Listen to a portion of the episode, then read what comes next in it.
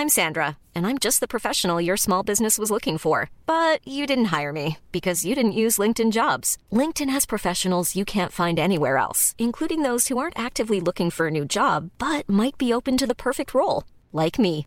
In a given month, over 70% of LinkedIn users don't visit other leading job sites. So if you're not looking on LinkedIn, you'll miss out on great candidates like Sandra. Start hiring professionals like a professional. Post your free job on linkedin.com/people today. Als Korrespondentin hat sie die ganze Welt gesehen. Ihre Kollegen sind und waren Tom Boro und Klaus Kleber. Angefangen hat sie aber ganz klein in Ratingen in NRW mit einem Artikel über einen Jugendschwimmwettbewerb. Mittlerweile ist sie in ihre Heimat zurückgekehrt und leitet dort das WDR-Studio in Essen. Hätten wir diese Folge von Im Aufzug noch vor ein paar Jahren aufgenommen, dann wäre nicht Georgine zu mir in den Aufzug gestiegen, sondern Georg. Mit 62 Jahren offenbarte sich Georgine der Öffentlichkeit als Transfrau. In dieser Folge spreche ich mit ihr über das Ankommen im privaten wie im beruflichen Leben. Ich war sehr berührt und inspiriert von unserem Gespräch. Aufzugtür auf für Georgine Kellermann.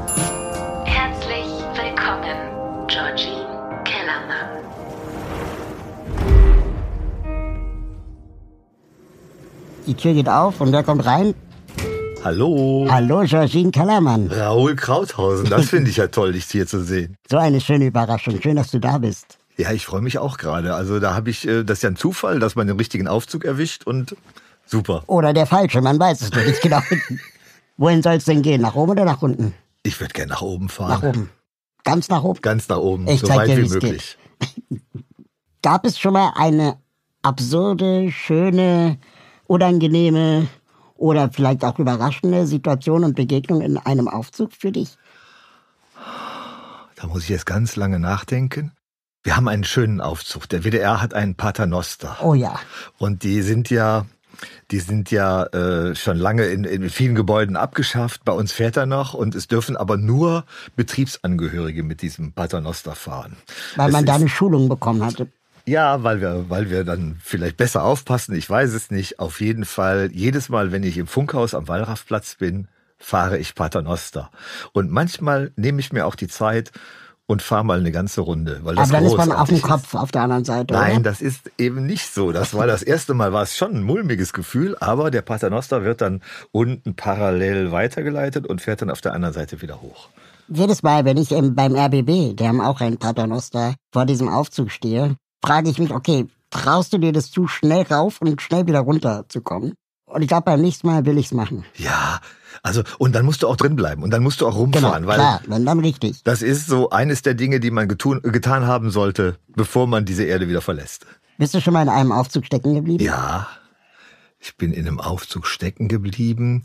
Ich weiß das, aber ich kann mich gerade nur schwer daran erinnern, wo das war. Es war mit mehreren Leuten und es kam auch so ein bisschen Panik auf. Aber ich kann dir die Situation nicht mehr genau schildern. Ich weiß nur, dass es passiert ist und wir dann ähm, langsam von der Feuerwehr hochgedreht wurden, Ah, ja. bis man die Türen so öffnen konnte. Und dann konnten wir da raussteigen.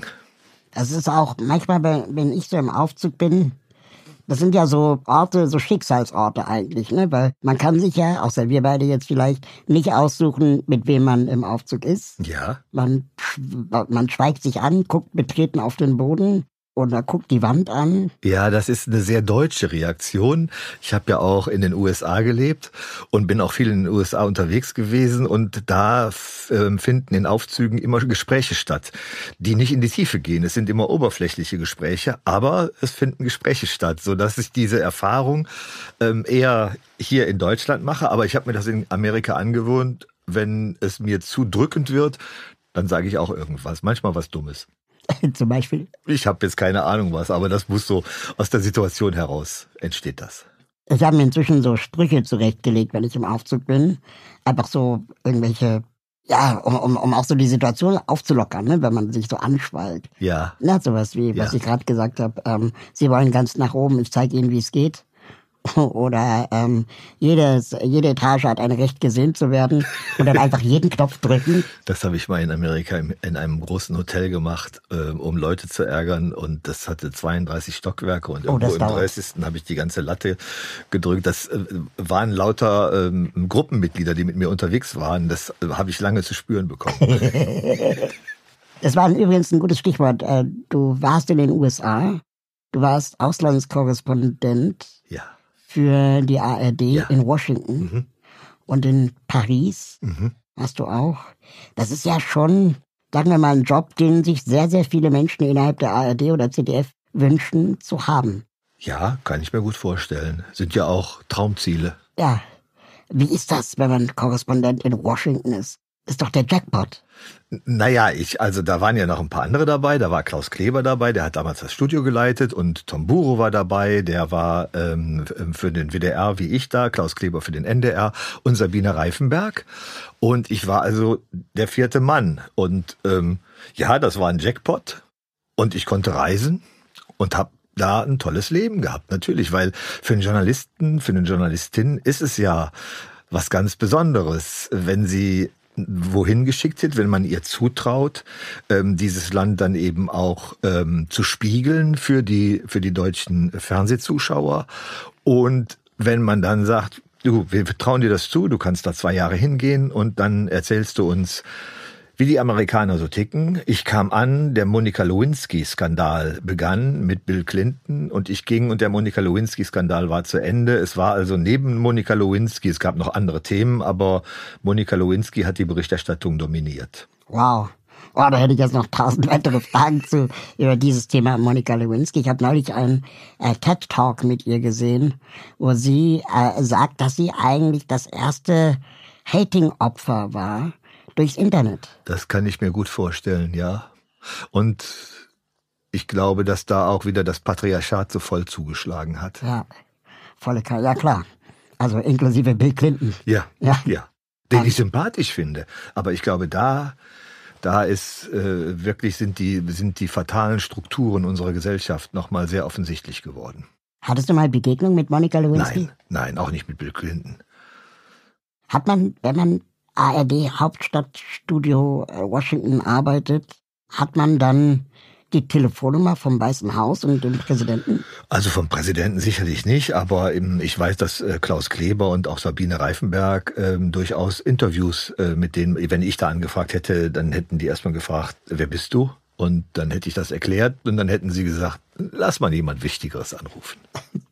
Und die ähm, Kolleginnen Klaus Kleber, wie ist der so als Kollege? Super. Super. Ja, ich äh, gerade auch, ähm, ich habe bei ihm viel gelernt. Ähm, Zum Beispiel? Er ist ein, also ich glaube, der weiß, das ist ein Journalist, der genau weiß, worauf es ankommt, der ein, ein Sprachgenie ist, der die Sprache liebt ähm, und der ähm, Themen entwickeln kann. Also er hat einmal, da durfte ich dann auch dabei sein, äh, zu Ostern haben wir das gemacht, ähm, ähm, Oh Gott, Amerika, da, da sind wir durch die Vereinigten Staaten gereist und haben über die vielen christlichen, religiösen Umtriebe und ähm, Merkwürdigkeiten des Landes berichtet. Und ähm, das ist dann, das hat dann auch einen Preis bekommen. Und da habe ich, habe ich auch, das war für mich auch wieder so ein Indiz dafür, wie sehr er ähm, Themen einschätzen kann. Ich habe ihn zweimal getroffen, aber immer nur auf Veranstaltungen und wir saßen nur nebeneinander. Wir haben nie mehr als zwei Sätze miteinander gewechselt.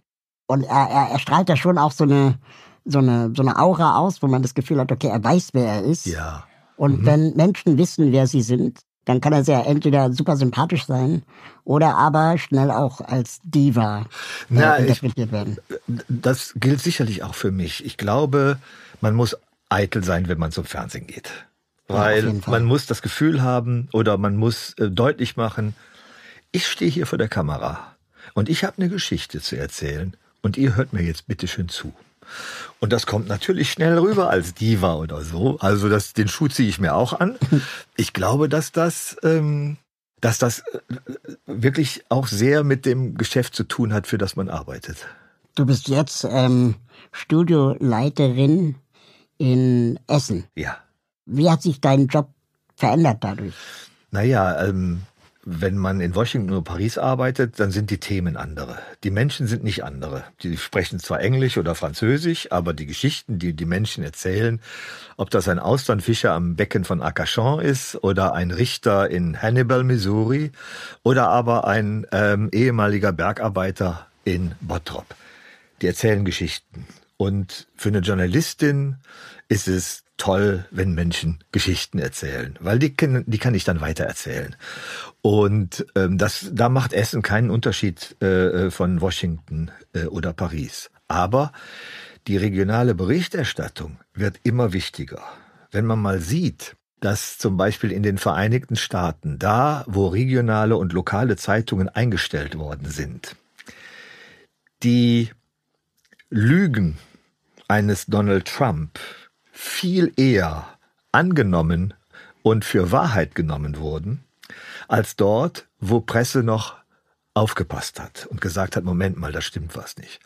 Und deswegen glaube ich, regionale Berichterstattung hat eine ganz, ganz wichtige Aufgabe, nämlich erstens zu informieren, ähm, zu checken, ob das, was gesagt wird, ähm, äh, wahr ist.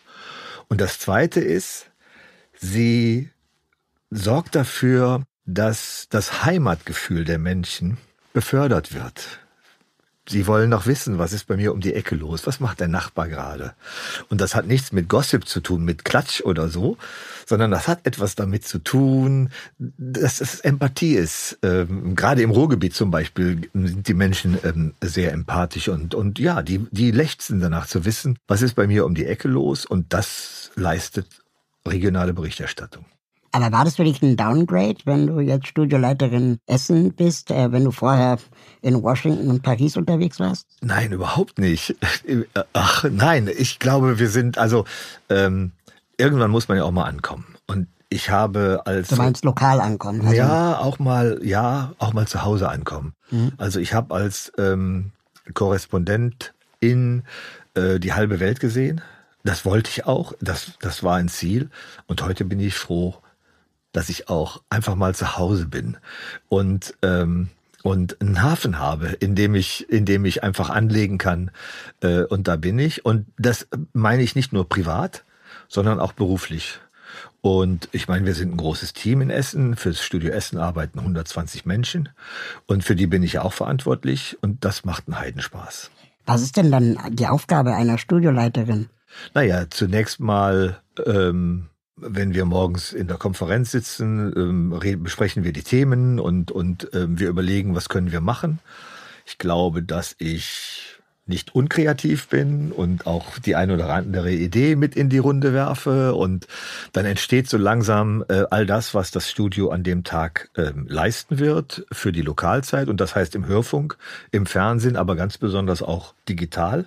Und dann bin ich aber auch dafür zuständig, gemeinsam mit meinem Vertreter Matthias Aust, wir zwei sind Studieleitung, Dienstpläne zu machen, Probleme zu lösen.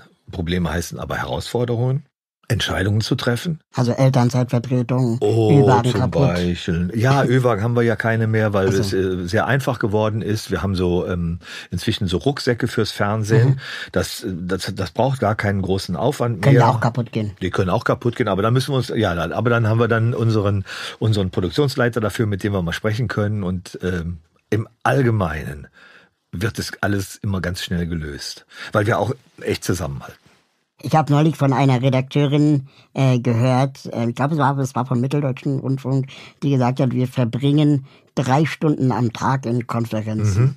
Mhm. Mhm. Und das wird dann alles abgestimmt innerhalb des WDRs bzw. MDRs und dann aber auch innerhalb der ARD nochmal. Ja. Und manchmal dann auch in Absprache mit dem ZDF. Ja. Wenn es irgendwelche größeren Themen sind. Genau, bei Sportthemen oder so. Aber das tangiert mich äh, nur überhaupt nicht. Also wir, ARD liefern wir natürlich zu, wenn, wenn Bilder aus Essen für die Tagesschau gemacht werden müssen, dann ruft der Newsroom aus Köln natürlich bei uns an und sagt, habt ihr die Bilder, könnt ihr uns die geben? Aber in Entscheidungen in der ARD sind wir im Regionalprogramm jetzt nur gar nicht mehr äh, einbezogen. Okay. Aber auch wir verbringen am Tag viel Zeit in Konferenzen. Das mag manchmal belastend sein, weil man natürlich so das, ähm, das praktische Geschäft an, äh, anleiern will. Auf der anderen Seite sind aus meiner Sicht Konferenzen ganz wichtig, weil da die Schwarmintelligenz in einem Raum zusammensitzt und sich Gedanken darüber macht, was ähm, sollten wir tun. Das fand ich ganz interessant, als ich damals bei Radio Fritz gearbeitet habe, dass auch die Schülerpraktikantinnen eingeladen wurden Ja. zur Redaktionssitzung morgens um 10.10 Uhr. Ja. Ähm, weil man natürlich auch auf ihr Wissen angewiesen Ganz war, genau. wenn es darum ging, was bewegt junge Menschen zum Beispiel. Ja, zu Und dass es so eine offene Kultur war, Mhm. wo jeder ein Thema einbringen konnte, das ist, glaube ich, wirklich sehr wichtig. Zu unseren Konferenzen sind alle eingeladen. Auch die Kolleginnen und Kollegen aus der Produktion und viele kommen auch und machen auch mit und sagen, hört mal Leute, wäre das nicht ein Thema? Oder aber wenn wir manchmal ein Thema anleiern, dann sagt auch schon mal jemand, "Ey, da seid ihr auf dem Holzweg. Ihr müsst das mal so ähm, ähm, angehen. Also das hat auch viel damit zu tun, dass man mal über den Tellerrand gucken muss. dass ich, ähm, ich war damals in der Online-Abteilung beim RBB von Radio Fritz. Und was ich bis heute nicht verstehe, jetzt ist ja beim WDR eine ähnliche Struktur. Es gibt mehrere, es gibt Fernsehsender, es gibt mehrere Radiosender, die alle mehr oder weniger die ähnlichen Themen behandeln. Filmbesprechungen, Theaterbesprechungen, Verkehrsmeldungen, Wetter, Nachrichten ganz allgemein. Und ähm, ich bin trotzdem aber als Zuschauerin oder Hörerin nicht in der Lage, herauszufinden, was genau passiert eigentlich in meinem Viertel. Ja, Also ich kann nicht die Inhalte in den Mediatheken danach durchsuchen, was eigentlich in meinem Viertel passiert, sondern immer nur in meiner Stadt. Und dabei wäre es doch prädestiniert dafür, Inhalte auch mit, mit lokalen Geokoordinaten zu versehen, zu sagen, mich interessiert nur das in meinem Kiez. Ja, also das wäre jetzt eine Aufgabe der Verantwortlichen der Mediatheken. Ich kann deinen Wunsch total verstehen, weil je, ähm, je kleiner ich die Mosaiksteinchen machen kann, die für Ja. mich wichtig sind, desto, desto interessanter. Ich bin aber sicher, dass auch daran ähm, gearbeitet wird oder zumindest, dass darüber äh, nachgedacht Weil wird. das wäre ja genau dieser Hyperlocal Journalism, Ja, den du ja meintest. aber du lebst in Berlin. Ja. In Berlin gibt es einen Sender, einen öffentlich-rechtlichen Sender. Gut, das im Land Brandenburg auch, das ist der RBB. So. Der WDR hat ja ganz Nordrhein-Westfalen. Mhm. Und ähm, da wird's dann vielleicht noch mal ein bisschen schwieriger mit den Stadtteilen. Da muss man mal überlegen, wie, wie, Wie man, man das, das umsetzen kann. Ne? Ja. Wie bist du zum Journalismus gekommen? Ach, das war, ich wollte Geld verdienen. Da war ich, war 17.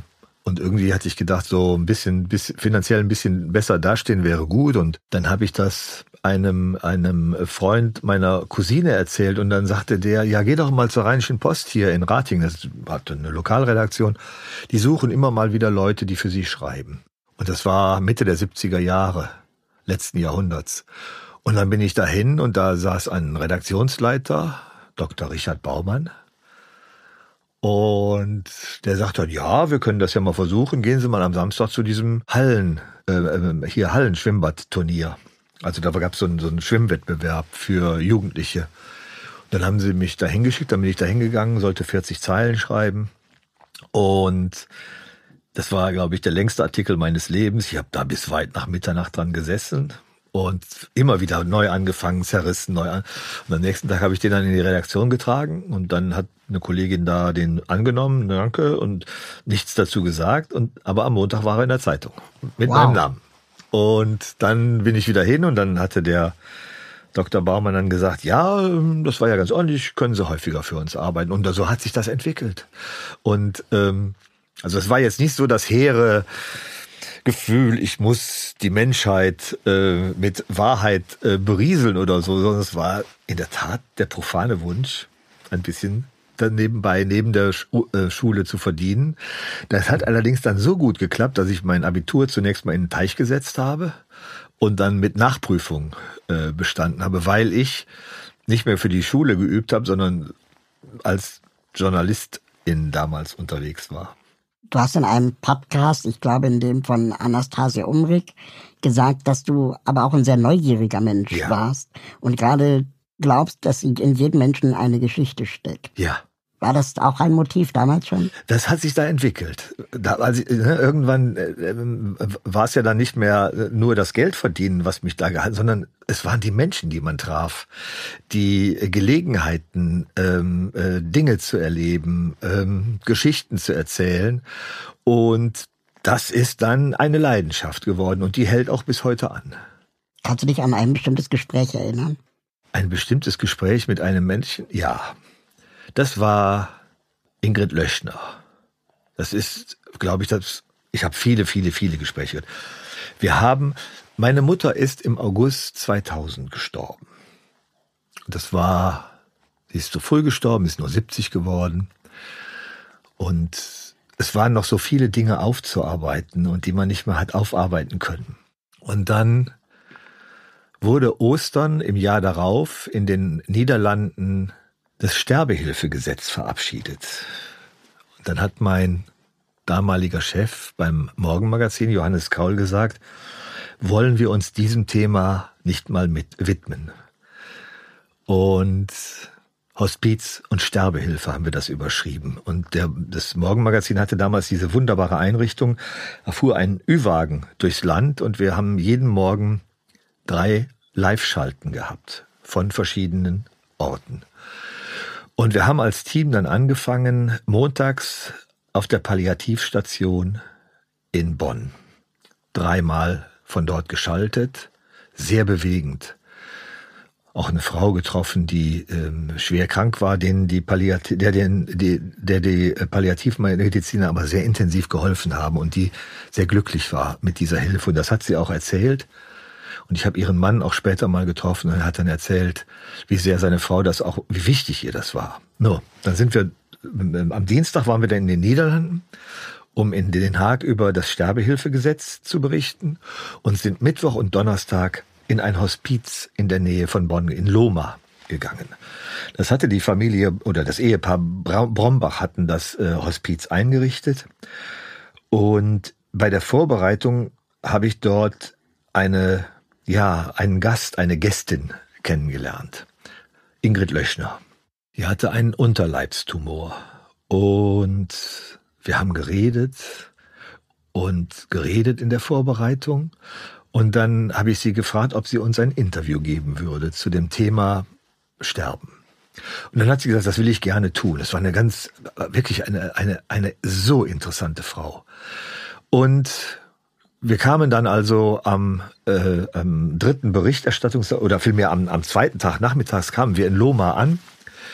Und dann sagten die Brombachs, das Interview mit Frau Löschner wird wahrscheinlich nicht stattfinden können, weil es ihr sehr schlecht geht. Und dann haben wir gesagt, okay, dann müssen wir Alternativen suchen. Und während wir also darüber sprechen, was Alternative sein könnte, wird Frau Löchner im Rollstuhl von ihrer Assistentin aus dem Betreuerin aus dem Hospiz in den Saal gefahren und dann sagt sie, da sind Sie ja, ich warte schon auf Sie.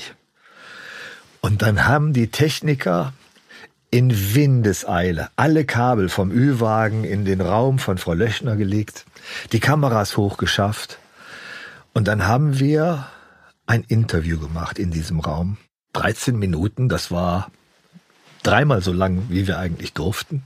Und ich werde dieses Interview nie vergessen, weil sie sehr offen, also ich habe zum Beispiel die Frage gestellt, Sie wissen ja, dass das der letzte Ort ist in Ihrem Leben, den Sie sehen werden. Und das hat sie so klar beantwortet. Und sie hatte auch, also das, das sagt man von vielen Hospizbesuchern, dass die angenommen haben, dass ihr Leben zu Ende geht und dass da nicht mehr gekämpft wird. Und das war so eine Klarheit in den Gedanken.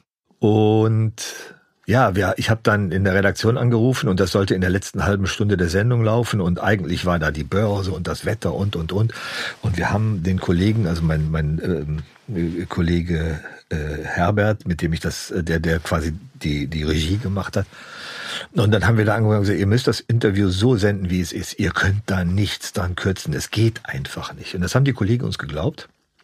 Und dann haben sie alles eingekürzt, alles eingekürzt und haben einen 13-Minuten-Block in der Sendung wow.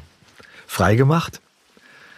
Und ich habe zwei große Kisten Briefe bekommen von Menschen, die das so bewegend fanden, dass sie gesagt haben, ja, ich setze mich hin und schreibe was. Heute wird man eine Mail schreiben oder aber eine WhatsApp schicken oder so. Aber damals wurden noch Briefe geschrieben. Und mich hat das auch so bewegt, dass ich, ähm, als Frau Löchner starb, haben die Bombers mich angerufen und haben gesagt, es geht zu Ende. Und dann bin ich hingefahren. Und dann war es jetzt. Wie viel war der Abstand dazwischen? Oh, vielleicht drei Wochen. Wow. Und ich glaube, dass das auch für mich so wichtig war, weil ich, weil ich da auch nochmal meine Mutter gesehen habe. Mhm. Und sie lag im Koma. Und ja, das ist, weißt du, du hast jetzt gefragt, hast du ein Gespräch? Das geht mir nicht aus der, aber es gehört alles zusammen. Ich habe heute noch einen Freund von Ingrid Löchner besucht, der Maler ist. Und wir haben heute auch noch über Ingrid Löchner gesprochen. Oh, wie schön. Ja. Glaubst du, es wäre heutzutage noch möglich, so ein 13-Minuten-Stück einfach zu senden? Ja, bei euch. Digital, im Podcast. Da, wo es keine, da, wo es kein Korsett gibt, wo kein äh, Programmplaner dahinter Aber sitzt. nicht mehr beim WDR in dem, oder ARD in der Morgensendung. Doch. Also ich, wenn ich das sage, ich liebe den WDR gerade auch dafür, dass er immer viel möglich macht. Und ich könnte es mir vorstellen.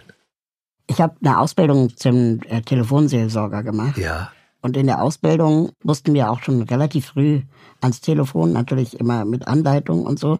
Aber es gab einen Fall, den wir alle äh, in der Ausbildung immer wieder hatten. Es war ein Mädchen mit ungefähr 13 Jahren, die aus dem Hospiz aus anrief und ähm, oder aus dem Krankenhaus eher und die die Telefonnummer von einer Krankenschwester zur Telefonseelsorge bekam und ähm, sie wollte über das Sterben reden. Ein 13-jähriges Mädchen. Ja. Und ähm, dann haben wir sie gefragt, warum? Warum möchtest du über das Sterben reden? Und sie meinte, weil meine Eltern immer sagen, alles wird gut. Aber ich weiß, das stimmt nicht. Und ähm, sie wollte einfach nur erzählen, dass sie keine Angst hat. Und dass sie es verstanden hat. Und dass sie aber niemanden hat zum Reden, außer die Krankenschwester und die Oh Telefonseelsorge. mein Gott. Und das, das hat mich bis heute, denke ich, über Ja. diese Geschichten nach. Weil auch ich sie zweimal am Telefon hatte. Und wir haben über alles geredet. Und, und es war wenig Trauer, außer die Tatsache, dass sie mit ihren Eltern nicht darüber reden kann. Weil die Eltern es wahrscheinlich selber noch nicht wahrhaben Ja. konnten oder wollten. Das fällt mir dazu ein. Ja. Das ist das Schöne an einem Podcast. Ja. Dass nicht nur Fragen gestellt werden und Antworten gegeben, sondern dass es ein Gespräch ist. Und ich bin jetzt gerade, Ah, das hat, ja, ich hab, bin total berührt. Ja, wir haben da auch alle sehr viel drüber nachgedacht und auch äh, drüber geredet und was, was uns so, also sie hat irgendwann nicht mehr angerufen. Ähm, und wir wissen ja auch nicht, wie sie heißt Ja. und, und in welchem Krankenhaus oder Hospiz sie liegt oder lag. Und es war auch gut, dass es so anonym war, weil wir uns dadurch auch alle ihr gegenüber und sie sich auch uns gegenüber öffnen konnte. Ja.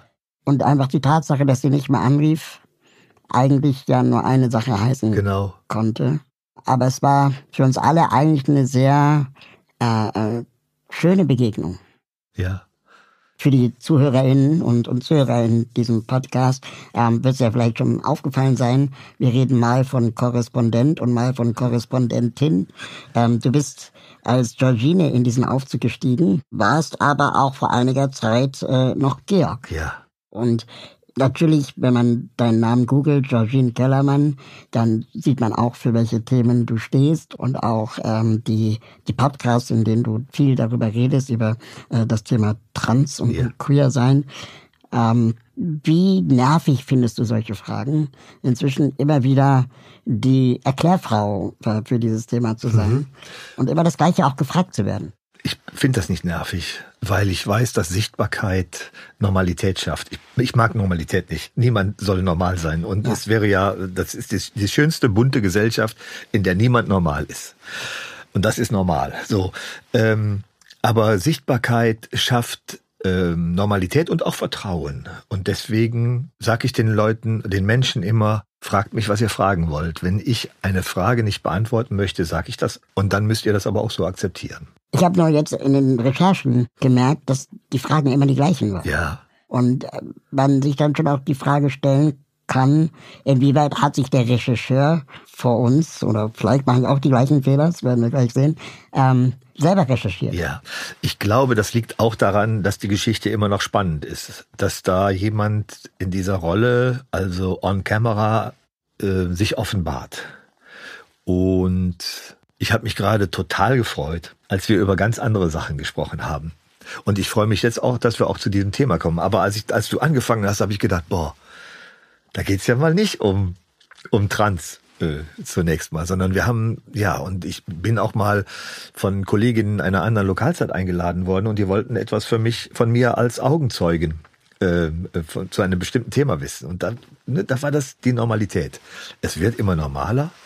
Ähm, ich sage immer, ich gebe erst Ruhe, wenn oder ich wünsche mir, dass eine Transfrau in den Tagesthemen einen Kommentar spricht, der sich nicht mit Trans beschäftigt. Das ist super. 130, also äh, hier das äh, Tempolimit oder aber äh, soziale Probleme. Und ich würde mir auch wünschen, dass jemand wie du in den Tagesthemen einen Kommentar spricht, der nichts mit Menschen mit Behinderung zu tun haben, sondern äh, hat, sondern von mir aus mit dem Waldsterben oder so. Ja, ich weiß nicht, ob du Jule Stinkesocke kennst ähm, ja, auf klar. Twitter. Mit der hatte ich mal einen Austausch und ich habe sie gefragt, sag mal, wie oft wirst du denn mal zu anderen Themen in Hamburg angesprochen? Und da sagt sie gar nicht. Also da kommen Leute, wenn es um Menschen mit Behinderungen geht oder Probleme beim Rollstuhlfahren in der Hamburger Innenstadt. Aber wenn es um Verkehr in Hamburg oder soziale Probleme, dann kommt keiner auf die. Und das finde ich, das muss sich ändern. Das muss noch viel besser werden und ähm, erst dann gebe ich Ruhe. Sie könnte ja auch zum Beispiel über das Thema Bloggen sprechen. Ja. Und sie ist ja von Anfang an auf Twitter gewesen. Ja. Oder, glaube ich, die mit den meisten FollowerInnen sehr lange Zeit mit Behinderung. Also klar, die hatte eine Menge zu sagen. Genau. Ja. Genau.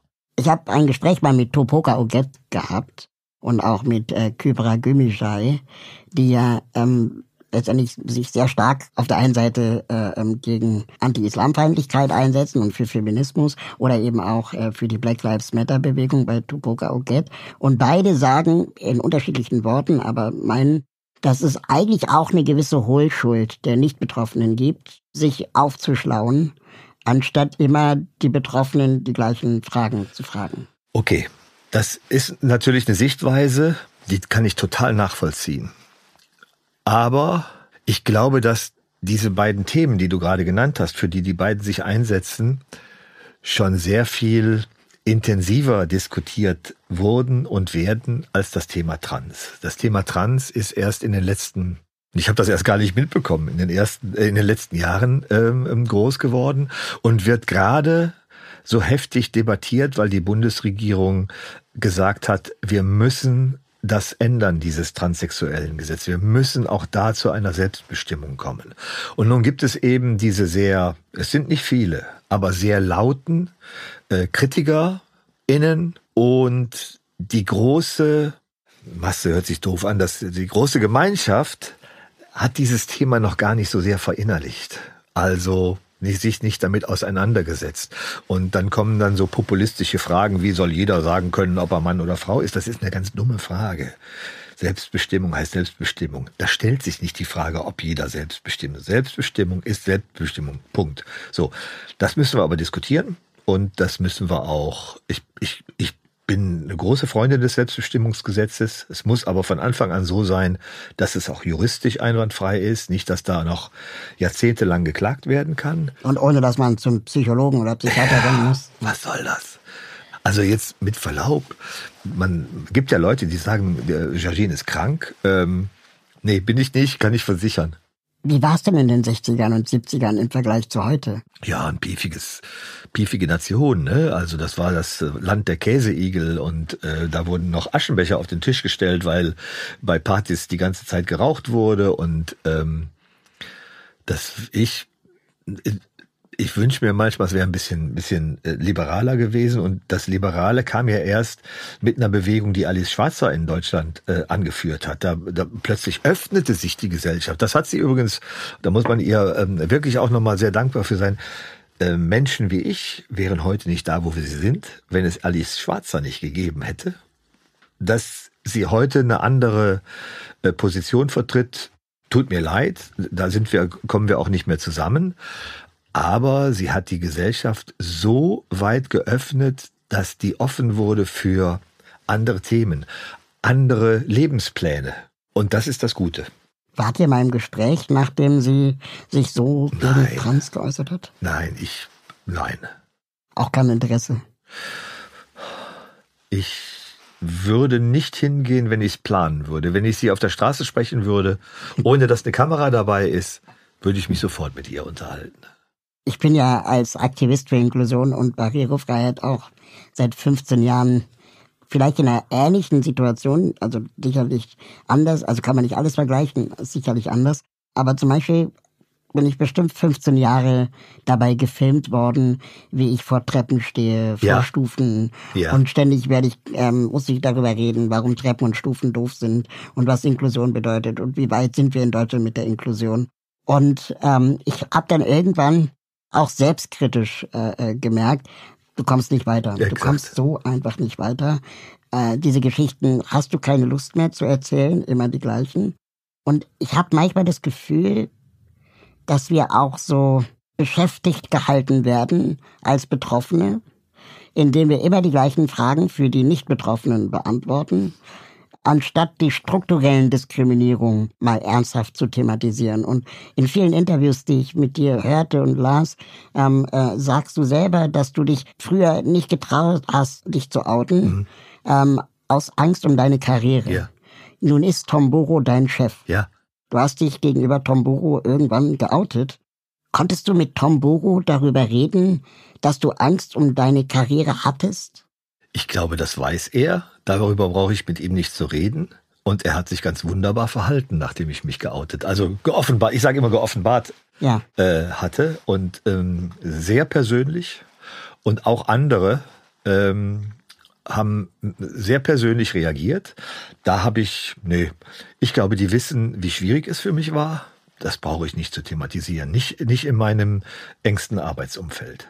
Inwieweit nerven dich diese Klischees über queere Menschen, über Transmenschen, die auch gerade in Hollywood äh, oder in Serien gezeigt werden von der Transe, die ein bisschen schräg ist, ein bisschen schrullig. Helfen diese über, überdrehten Bilder, um eine Sichtbarkeit zu erzeugen? Oder ist es dann eigentlich auch nur noch Klamauk? Also Nein. ist es cool, wenn Pro7 sagt, wir machen hier eine Queer Dance Veranstaltung? Ist das, ist das Inklusion? Ich, ich gucke mir das nicht an. Ich, ich bin mir da nicht sicher. Ich möchte es aber jetzt auch nicht in Bausch und Bogen verdammen, weil ich, weil ich es mir nicht angucke, natürlich nicht weiß, was da läuft. Was mir zum Beispiel sehr gefallen hat, war eine Serie. Leider ist der, leider ist der Hauptdarst die Hauptdarstellerin ähm, wegen MeToo dann äh, äh, angeklagt worden. Ich weiß nicht, ob vor Gericht, aber zumindest äh, öffentlich gemacht worden. Ich habe den Namen jetzt vergessen, aber da ging's, da ging's auch um einen, ähm, einen Mann, der im hohen Alter sich geoutet hat. Transparent hieß die. Und ähm, das war, als ich das gesehen habe, dieser Professor, der mit der Pensionierung sagt, ähm, jetzt will ich endlich ich sein und was der alles durchgemacht hat. Und als ich gelesen habe, dass die Regisseurin dieser Serie die Geschichte ihres eigenen Vaters aufgearbeitet hat, da habe ich gedacht, ja, das ist ganz, ganz wichtig, um äh, Menschen, die sonst keinen Bezug zu solchen Themen haben, darüber zu informieren. Erstens, es gibt es und zweitens, es ist überhaupt nicht schlimm. Warum muss sowas aus Hollywood kommen? Warum passiert sowas nicht in Deutschland? Ja, das frage ich mich auch manchmal. Ich habe vor ein paar Wochen und nee, Monaten eine, und das hat jetzt, das, hier geht's jetzt um Menschen mit Behinderung, eine, eine BBC-Reportage gesehen, die aus Kirkenes kam, also oben in Schweden, wo das, wo das Eisenerz abgebaut wird. Und da sind die Wege ja noch nicht so wie hier in Berlin äh, äh, Plattenwege. Und der Reporter saß im Rollstuhl. Und dann habe ich wirklich da gesessen und gedacht, wo hast du das im deutschen Fernsehen schon mal gesehen? Nie. Selbst, selbst Menschen, die innerhalb des ARD- oder Funknetzwerks unterwegs sind mit Behinderungen, zum Beispiel Leroy Matata, redet ja eher über Menschen, die anders sind, als jetzt über klassische Berichterstattung. Und aber ich glaube, dass wir da, das kommt langsam. Ich glaube, das kommt. Und das kommt auch wegen dir. Ah, da habe ich Zweifel. Na, das glaube ich nicht. Also ich ähm, folge dir ja schon lange auf Twitter und ich merke ja, wie sehr du auch deinem Thema ähm, dich verpflichtet fühlst. Was ich zum Beispiel an Klischees überhaupt nicht sehen kann, ist, wenn Filme über, und es gibt ja nicht nur Transfrauen, sondern auch Transmänner, Linus Giese hier in Berlin hat ein ganz tolles Buch geschrieben, aber nehmen wir mal die Transfrauen. Und wenn die dann im Fernsehen dargestellt werden, gerne auch in Boulevardzeitungen, dann zeigt man sie beim Lackieren der Fingernägel und beim. Schminken und so weiter. Und das sind alles Dinge, wenn ich gefragt wurde, habe ich die alle abgelehnt. Ja. Auch keine Home Stories, weil ich gesagt habe, das bedient nur die Klischees, die mit uns äh, verbunden werden. Genau. Und das möchte ich nicht. Und habe ich mich auch ganz gut durchgesetzt. Heißt das, Transfrauen haben es vielleicht sogar leichter? Als Transmänner, Ja? Ich finde immer die Transmänner, die ich kenne, die sind so attraktiv, dass die es leichter haben. Ich habe auch gerade jemanden in Schleswig-Holstein kennengelernt, ähm, Ben, bei der Polizei, bei der Landespolizei in Schleswig-Holstein ist jetzt bei der Wasserschutzpolizei studiert gerade, hat sich durchkämpfen müssen, dass er als Transmann bei der Polizei anerkannt wurde, hat das gemeinsam auch äh, mit dem mit dem Vertrauensmann für für äh, queere Themen bei der Landespolizei ähm, äh, äh, Schleswig-Holstein durchgesetzt. Und ähm, da glaube ich, das ist so ein Wahnsinnsschritt nach vorne. Also, als ich gehört habe, dass in den Polizeistatuten oder was man sagen kann, äh, es lange hieß, ähm, äh, Polizist kann nur werden, wer mindestens einen funktionierenden Hoden hat. Und, und dass dann jemand wie Ben kommt und, und kann das. Abs absurd, mindestens einen. Es ist unglaublich. Ja, so, das haben sie natürlich jetzt alles gestrichen. Ja. Und, und Ben ist jetzt Wasserschutzpolizist und ich habe ihn kennengelernt und bin total ähm, fasziniert, dass das eben auch, Polizei ist ja jetzt nicht, nicht so ganz dramatisch wie Feuerwehr, äh, was Männerjob angeht, aber da gibt durchaus noch eine noch sehr patriarchale Strukturen. Ich habe eine und am Ende war es eine schöne Geschichte. Ich habe eine schöne Geschichte in München erlebt. Die hat nicht schön begonnen, aber da bin ich, ich war bei den Münchner Medientagen und ging zurück Richtung Hotel und da war so eine vierspurige Straße und, und auf meiner Seite war Stau. Und im Stau steht ein Mannschaftswagen der Münchner Polizei. Und wie ich da so vorbeigehe, merke ich gerade, ich bin in diesem Auto gerade das Thema. Der Fahrer guckte, der Beifahrer und dann hatten die hinten in der äh, Tür noch so eine kleine Schießscharte. Die ging auch auf. Da hing dann auch so ein Kopf drin. Und dann habe ich, bin weiter und dann habe ich, nee, dann bin ich zu diesem Polizeiauto gegangen. Sie haben Fragen? Und dann hat der, der Beifahrer schnell sein Fenster hochgemacht und ich habe ihm gesagt, mach das Fenster wieder runter. Hat das Fenster runter gemacht. Die Schießscharte war wieder zugegangen. Und dann habe ich ihm gesagt, was Sie hier gerade machen, ist absolut respektlos. Das gehört sich nicht. Und dann bin ich gegangen. Dann stand noch jemand am Straßenrand, der aussah wie ein Obdachloser, der sich dann auch noch über mich lustig gemacht hat und den Polizisten, jetzt werdet ihr aber von einer richtigen Frau hier fertig gemacht oder so, ne, so. So, dann bin ich weitergegangen. Und dann habe ich das getwittert, weil ich gedacht habe, habe gefragt, liebe Münchner Polizei, ist das Usus bei euch, äh, dass man bei euch im, dass man sich bei euch im Mannschaftswagen über Menschen wie mich lustig macht? Und das war sehr erfolgreich. Unter anderem hat sich auch die Münchner Polizei gemeldet und gesagt, nein, das ist nicht bitte persönliche Nachricht. Dann haben sie gefragt, ob ich das kenne. Dann habe ich gesagt, nein, das, ich, selbst wenn ich es hätte, ich würde dieses, es geht nicht darum, dass diese jungen Männer jetzt, sondern es geht um das Grundsätzliche, weil, also ich kann mir doch vorstellen, dass sitzen fünf, sechs Leute in so einem Bus und dann, dann die Gruppendynamik so hoch, oder ja. schaukelt sich das so hoch oder so, ne? Dann, das kann man, das darf man doch jetzt nicht so, so böse nehmen, sondern so das Grundsätzliche. Und dann habe ich am nächsten Tag äh, mit jemandem bei der Polizei gesprochen, der sagt, Frau Kellermann, ich mache jedes Jahr vier Seminare zu genau diesen Themen. Und Sie glauben gar nicht, es ist ganz langsam, es passiert was, aber dann hat er auch gesagt, die kommen vom Lande und dann, dann, ne, so. Und dann hat er ein Interview mit mir gemacht für die ähm, Mitarbeiterzeitung äh, Edstraße heißt sie. Das Polizeipräsidium ist an der Edstraße in München und dann haben sie für die Edstraße ein Interview, ein ganz langes Interview und auch die Situation geschildert und so weiter. Und ich hatte dann auch, nachdem ich mit, der, mit ihm gesprochen hatte, auch getwittert, ich habe gerade mit der Münchner Polizei gesprochen und das war ein sehr äh, gutes Gespräch und dieser Tweet ist dann auch nochmal sehr erfolgreich gewesen. Und ich finde, das ist der richtige Umgang mit diesem Thema von beiden Seiten. Ne? Nicht angreifen, fertig machen äh, und ich will, dass die jetzt bestraft werden, sondern sagen, da ist ein Prinzip, ein strukturelles Problem im gesellschaftlichen äh, Kontext und da müssen wir dran arbeiten. Und und die, die wollen daran arbeiten, die wollen das ganz bestimmt. Und ähm, deswegen glaube ich, dass wir in zehn Jahren weiter sind, als wir es heute sind. Und eigentlich wünsche ich mir, in zehn Jahren sollten wir gerade auch was, was Inklusion und so weiter angeht, nicht mehr darüber reden müssen. Dein Wort in, in Gottes Ohren. ähm, wenn, wenn ich mir so die Interviews mit dir anhöre oder, oder auch durchlas, dann klingst du sehr optimistisch mhm. und auch irgendwie in dir ruhend und, und als ob du irgendwie, ja, dich versöhnt hättest mit, mit der Welt, mit der Umwelt und auch mit der jahrelangen Diskriminierung, die du vielleicht erfahren hast. Und ich habe mir kurz die Frage gestellt, äh, bitte nicht zu persönlich nehmen, ähm, ob das auch so eine Art Altersmilde geworden ist. Okay.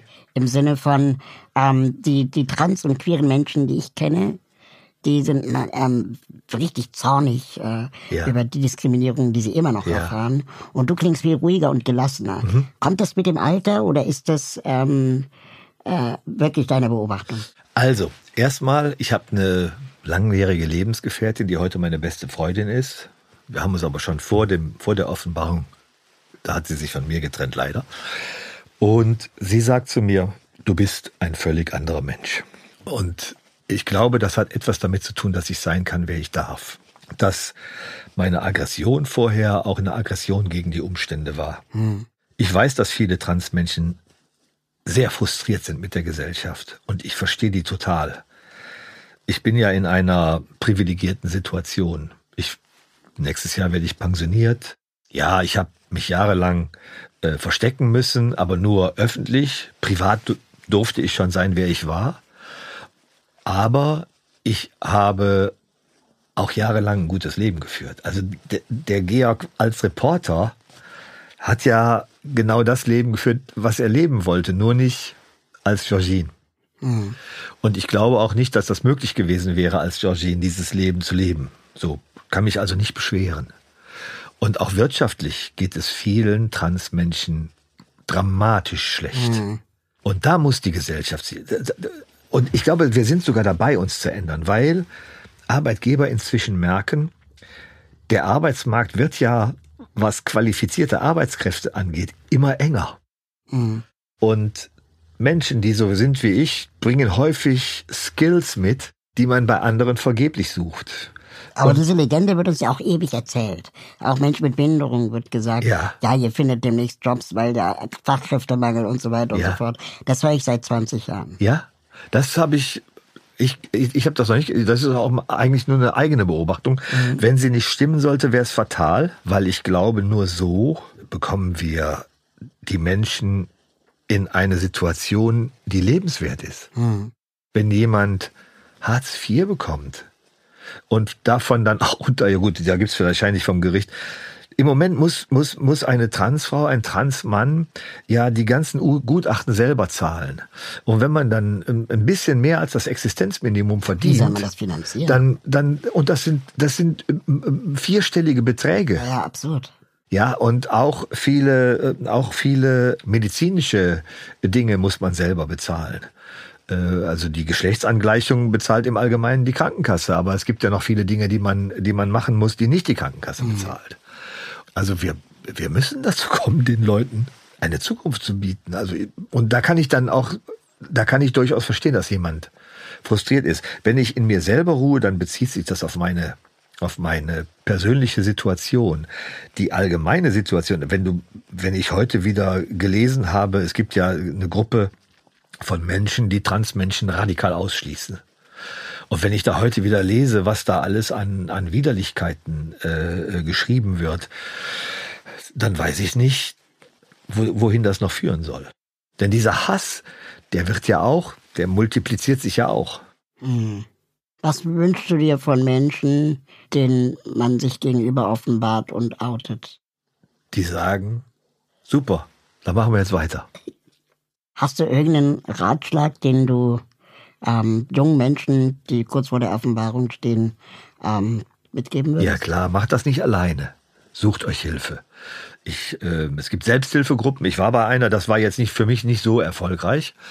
Ähm, ähm, aber äh, die AIDS-Hilfe in Düsseldorf zum Beispiel hat eine Selbsthilfegruppe für äh, Transmenschen und die gibt's überall. Und äh, Berlin muss ein Paradies äh, sein, wenn es um Selbsthilfegruppen geht. Weil, Ich dachte Köln. Ne, Köln sicherlich auch, ja, genau. Köln, äh, ne, am, am westlichen und am östlichen Ende gibt es also so kleine ähm, äh, Paradiese, was, was Selbsthilfegruppen angeht. Aber ähm, ich habe eine Therapeutin, mit der ich heute noch arbeite. Und ähm, das war das Allerbeste, was mir passieren konnte. Und da sage ich einfach, sucht euch Unterstützung, geht das gemeinsam an, sucht euch Freunde, sucht euch Verbündete und dann macht ihr das ganz langsam peu à peu. Würdest du alles nochmal genauso machen? Also nehmen wir mal an, ich würde heute leben und ich wäre heute die 17 Jahre oder die, die 20 Jahre, die ich 1977 war. Dann würde ich es heute früher machen wollen. Weil ich glaube, dass ich auch heute mit meinen Skills einen ordentlichen Job abliefern würde, auch als Georgine. Aber ich bereue nicht, dass ich es damals nicht gemacht habe. Ich habe ja damals auch mit, mit vielen Menschen darüber gesprochen, unter anderem auch mit, mit einem sehr empathischen Vorgesetzten und eben gesagt, wie sehr ich mir wünsche, die Geschlechts, damals hieß das noch Geschlechtsumwandlung. Unsinn. Also die heißt es Geschlechtsangleichende. Angleichung. Ja, ja, genau. Die geschlechtsangleichende Operation zu machen und so weiter. Ich hatte alle Bücher zu Hause und habe das alles gelesen. Und wir haben dann in einem langen Mittagessensgespräch, beide waren wir am Ende der Ansicht, das ist kein, kein kluger Gedanke, wenn du das machen willst, was du beruflich machen willst. So, da hat man, da hatte ich dann eben die Wahl. Mach so weiter. Und ich habe mich arrangiert. Aber das ist ja eigentlich auch harte Diskriminierung. Also Ja. da hätte jetzt Tom Boro, wenn er damals sein Chef gewesen wäre, intervenieren können. Das hätte Tom mit Sicherheit auch gemacht. Gab es Menschen, die dir nahestanden, die dich damals enttäuscht haben? Nein. Nein, da ich, da bin ich wirklich echt, da, da habe ich so ein Glück äh, gehabt. Immer. Niemand hat sich abgewendet. Ein Freund, ein Freund hat sich abgewendet. Okay, einer. Aber sonst waren alle total bei mir. Was für ein Glück, ne? Total. Du hast in einem Interview mal gesagt, dass du im, im Schulalter oder im Teenageralter oft auch so den Klassenclown Mhm. ähm, gespielt hast und gemacht hast. Und da überkam es mich wie, äh, also ich hab, bekam Gänsehaut, als du das erzählt hast, weil meine Mutter mir das auch immer vorgeworfen Ja. hat. Ich wäre der Klassenclown, um anderen zu gefallen. Ja. Und das, das ist ja letztendlich auch so eine Art Selbstverletzung, Ja, dass man Witze auf die eigenen Kosten macht oft, ja, obwohl man vielleicht gar nichts zum Lachen hat. ja. Ja, genau. Ich habe Dinge getan, die- für die ich mich heute schäme. Ja. Aber natürlich weiß ich, dass das ein 14, 15, 16-Jähriger noch, noch nicht so einordnen kann. Mhm. Aber mir wäre schon lieber, ich hätte sie nicht gemacht. So, ist passiert und Ich glaube, jeder von uns hat in der Ja. Jugendzeit äh, schwierige Phasen Ja. durchgemacht, aber Ja. das hat auf jeden Fall bei mir emotional was ausgelöst. Das Ja. fand ich sehr, sehr bewegend und vielleicht auch so was Verbindendes wieder. Ne? Also, dass, dass wir trotz unterschiedlicher Merkmale äh, ähnliche Diskriminierungserfahrungen äh, an uns selbst, also Selbstdiskriminierung gemacht haben. Ja. Jetzt kommen wir, das hat Anastasia Umbrick irgendwann gesagt, dass sie ja irgendwie sind wir ja beide im falschen Körper geboren. Und ähm, solche Sachen, ja. Ja. Also ich würde meinen Körper nicht als falsch betiteln wahrscheinlich. Ich kenne es ja nicht anders. Ja. Deswegen fehlt mir nichts. Ich bin einfach nur genervt, dass ich oft der Erste bin äh, oder zu sein scheine für andere Menschen ähm, mit Behinderungen, denen die begegnen. Okay. Und das, das ist manchmal sehr anstrengend. Ja. Also ich habe meinen äh, Zivildienst ähm, in einer, ähm, da, damals hieß das so, Sonderschule ähm, für geistig Behinderte äh, in Ratingen gemacht. Und das war, das war eine ganz wichtige und schöne Zeit in meinem Leben. Und äh, ich habe vor vor ein paar Monaten noch eine Mutter getroffen, deren Sohn ähm, spastisch gelähmt war. Das, da war bei der Geburt ähm, was schiefgelaufen. Und den ich immer wieder, also als sie mich traf, sagt sie, der Dirk hat, der, der der konnte, der war gestorben an Corona dann. Ach. Das war dann gestorben. Ja, und dann sagte sie nochmal, der, der konnte sie so gut leiden. Und ähm, Ich, ich erinnere mich auch noch, wenn man, also wenn man zum Beispiel Bällebad äh, äh, mit den Kindern, das, das haben sie so gerne gemacht, weil sie so jede Stelle ihres Körpers gespürt haben. Mhm. Oder aber ins Schwimmbecken gehen. Und sie konnten ja selber nicht schwimmen. Also wenn man sie dann durchs, durchs Wasser so gezogen hat und die Freude, die dann, ne, niemand hat sich in meinem Leben so über mich gefreut wie die Kinder in der Schule. Eine Frage, die ich den Gästen im Aufzug immer frage am Ende des Gesprächs. Gibt es eine Organisation, einen Verein, egal welches Thema, für das du dich einsetzt oder du empfiehlst, dass sich die Hörerinnen und Hörer auch engagieren könnten oder spenden könnten? Mhm. Es gibt so viele. Und gerade auch was das Thema Trans angeht, ähm, gibt es viele Vereine. Es gibt die Deutsche Gesellschaft für Transidentität, es gibt den Bundesverband Trans. Aber was mir viel mehr am Herzen liegt, sind Frauenhäuser. Weil ich glaube, erstmal, die sind auch für mich da. Und das weiß ich auch, das schreiben sie mir auch. Mhm. Und weil sie heillos unterfinanziert sind. Also einfach ein Frauenhaus in der Nähe suchen? Am oder? besten ein Frauenhaus in der Nähe suchen und unterstützen. Das wäre, und es gibt die Frauenhauskoordinierung. Aber das wäre mir, das, das äh, liegt mir am Herzen. Ist dir aufgefallen, welches Thema wir komplett ausgeklammert haben? Das Thema Hass im Netz. Ach so, ja, brauchen wir ja nicht. Ne? Man müsste, also, gibt ja nur schlechte Laune. Genau, einmal das. Und ich finde es auch zudem anstrengend, dass ständig Opfer sich dazu äußern. Ja und ständig erzählen, wie sie damit umgehen und bla bla bla. Ja. Weil es ist ja nicht unsere Aufgabe, damit irgendwie umzugehen. Nee. Das ist die Aufgabe der Strafverfolgungsbehörden, äh, da einen Riegel vorzuschieben. Ja. Und äh, ich habe keine Lust mehr, darüber zu sprechen. Ich auch nicht. Aber ich habe eine schöne Anekdote. Erzähl. Es hat jemand, hat jemand eine Mail geschrieben und, und quasi sinngemäß, Leute wie ich gehören in die Gaskammer. Dann habe ich das angezeigt bei einer Staatsanwaltschaft in Nordrhein-Westfalen. Und dann ist sogar ein Täter ermittelt worden. Ach. Der lebt aber in einem anderen Bundesland. Oh Gott. Und dann hat die Staatsanwaltschaft in Nordrhein-Westfalen das an das andere Bundesland abgegeben. Ich ahne. Und dann habe ich vor, das ist ein Jahr her, und dann habe ich vor ein paar Tagen, ein paar Wochen die Staatsanwaltschaft, die Betreffende angeschrieben und gesagt, was ist eigentlich daraus geworden? Und dann haben die geschrieben, ja, haben wir abgegeben an die andere Staatsanwaltschaft. Ohne, da wusste ich nichts von. Jetzt habe ich die Staatsanwaltschaft angeschrieben und frage, was ist daraus geworden? Ich habe noch keine Antwort. Unfassbar. Das erinnert an die Sache, die Jan Böhmermann kurz vor ja. seiner Sommerpause genau aufgelegt hat. Mhm. Georgine, vielen Dank, dass du Gast in meinem Aufzug warst. Ich habe mich so gefreut, dass du hier drin warst, als ich da eingestiegen bin. Gerne, Gerne wieder. wieder.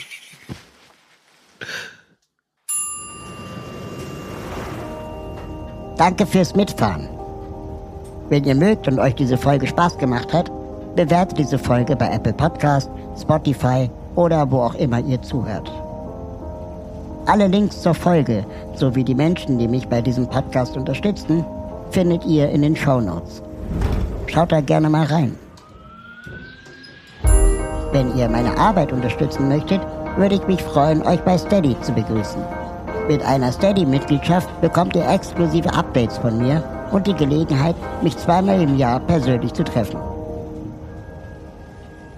Im Aufzug ist eine Produktion von Schönlein Media. Ich freue mich auf das nächste Mal hier im Aufzug.